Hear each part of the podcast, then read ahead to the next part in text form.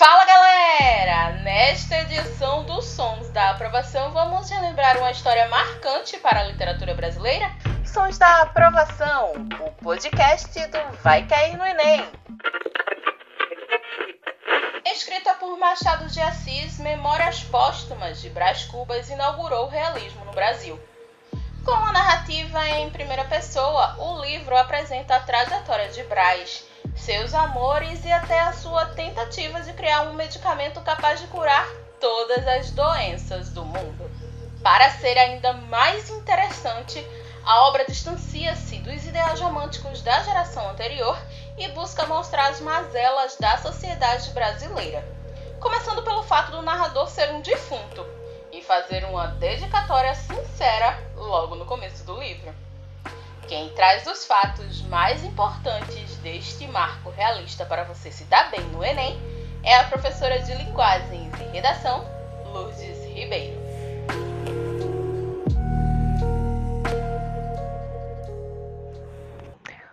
Ao verme que primeiro roeu as frias carnes do meu corpo, dedico essas memórias póstumas.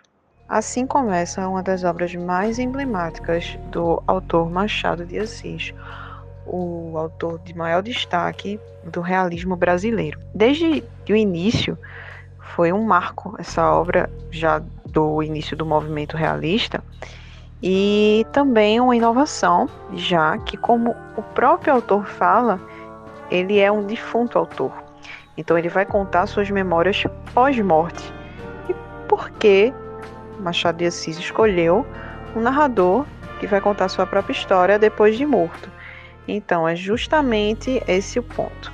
É, a inovação vem a partir do momento em que ele pode ser 100% sincero com, com, a, com a descrição, né? Já que ele, entre aspas, não seria perseguido, digamos assim, para tomar insatisfação né? É, já que ele já morreu, então ele poderia ser 100% sincero. Outra coisa que a obra traz é, de diferencial é a questão de Machado conversar com o leitor.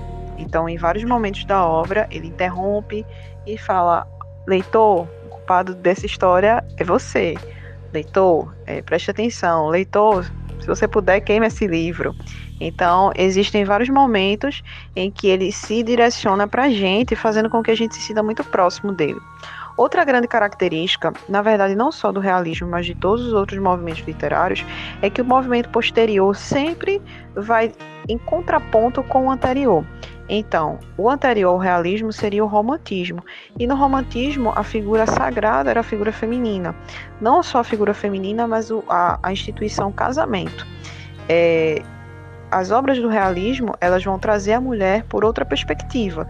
Nessa obra temos três figuras femininas. A gente tem a Marcela, que vai ser o primeiro amor de Brás Cubas e vai ser uma prostituta, bem mais velha do que ele, mas não vai durar muito tempo, né? Já que o pai dele descobre que o filho está gastando fortunas com a prostituta e manda ele para estudar em Portugal. Problema de gente rica, né? Resolve mandando o filho para o exterior.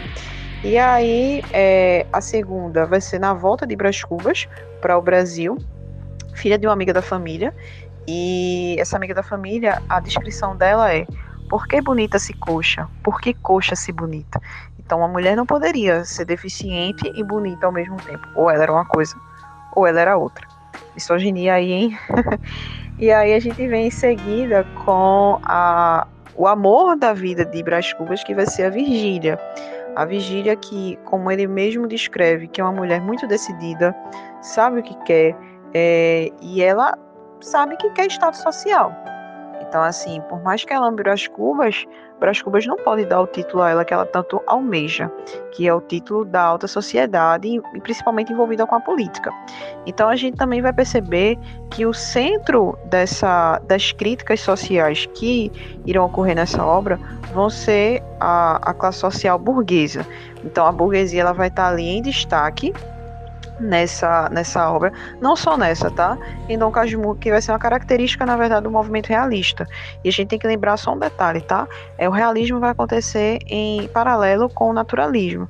E aí o naturalismo ele vai focar mais no, na, nas questões da sociedade marginalizada, que naquele momento vão ser os escravos, que estão recém-alforriados, e a gente vai ter no realismo um foco maior na burguesia, que era o foco do romantismo, porque a gente precisa lembrar do seguinte, o romantismo, é, ele foi uma, uma, escola literária muito importante porque a gente tem a formação de uma alta sociedade brasileira e essa obra, é, essas obras eram voltadas para essas pessoas.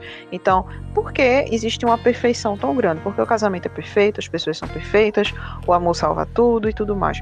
Porque justamente é, o, o, eu estou escrevendo para esse público. Né? Então, eu tenho que retratar que esse público é perfeito. Já o realismo não, o realismo diz, não Agora a gente vai mostrar o, a parte podre da sociedade. E essa parte podre vem de cima. Então, é, Memórias Póstumas vai ter muito disso. E é interessantíssimo que ele dedica o livro aos vermes, quer dizer, os vermes valem mais que as pessoas. E ele termina a obra dizendo que não, te, não foi político, não foi advogado, não teve filhos, não é, passou para ninguém o legado de nossa miséria. Então, ele, ele começa e acaba totalmente desesperançado da humanidade. É, e até melhor não ter filhos porque o legado de nossa miséria, é o termo que ele usa especificamente, não transmitir a nenhum ser vivente o legado de nossa miséria. Então, o único legado que poderia ser deixado para gerações futuras seria a miséria. Não só a miséria financeira, a miséria econômica, mas a miséria humana mesmo. E, e é justamente né, a quebra do. Enquanto no romantismo o amor tudo salva, no realismo, não. Todo mundo tem um lado podre e todo mundo tem um pezinho no inferno. Então, é, em Memórias Póstumas de Brás Cubas tem muitos pontos. Esses são alguns dos principais. É, a gente também tem a questão da traição, que vai ser algo recorrente, porque justamente para romper aquela ideia de casamento ser uma coisa perfeita. Então, dentro do, das obras realistas, os casamentos, eles são uma instituição falida, uma instituição na qual vai haver traição, sim. É, não vai ser diferente nessa, nessa, nessa obra. A grande diferença vai ser que a mulher é que vai ter um amante. E isso daí vai ser uma coisa totalmente, porque a gente precisa lembrar do seguinte, que a mulher, ela além de ser educada para casar, ela era retratada como um ser puro e perfeito. Então, essa imperfeição que, que é colocada na mulher e o fato de a mulher tomar iniciativa para arrumar um amante também é algo muito inovador. Então, fica aí o convite para que vocês leiam essa obra, ela é super importante para o Enem. E não só tão importante para o Enem, mas também só uma curiosidade, tá? Antes da período da pandemia, esse livro foi traduzido para o inglês e publicado nos Estados Unidos e foi recorde de vendas, assim. Então, ela não é uma obra só é, icônica aqui no Brasil, mas também fora do Brasil. Então é isso. Até a próxima, pessoal.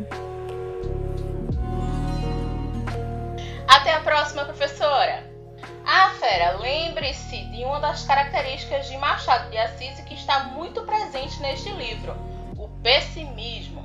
Inclusive, o último capítulo inteiro é cheio de negativas.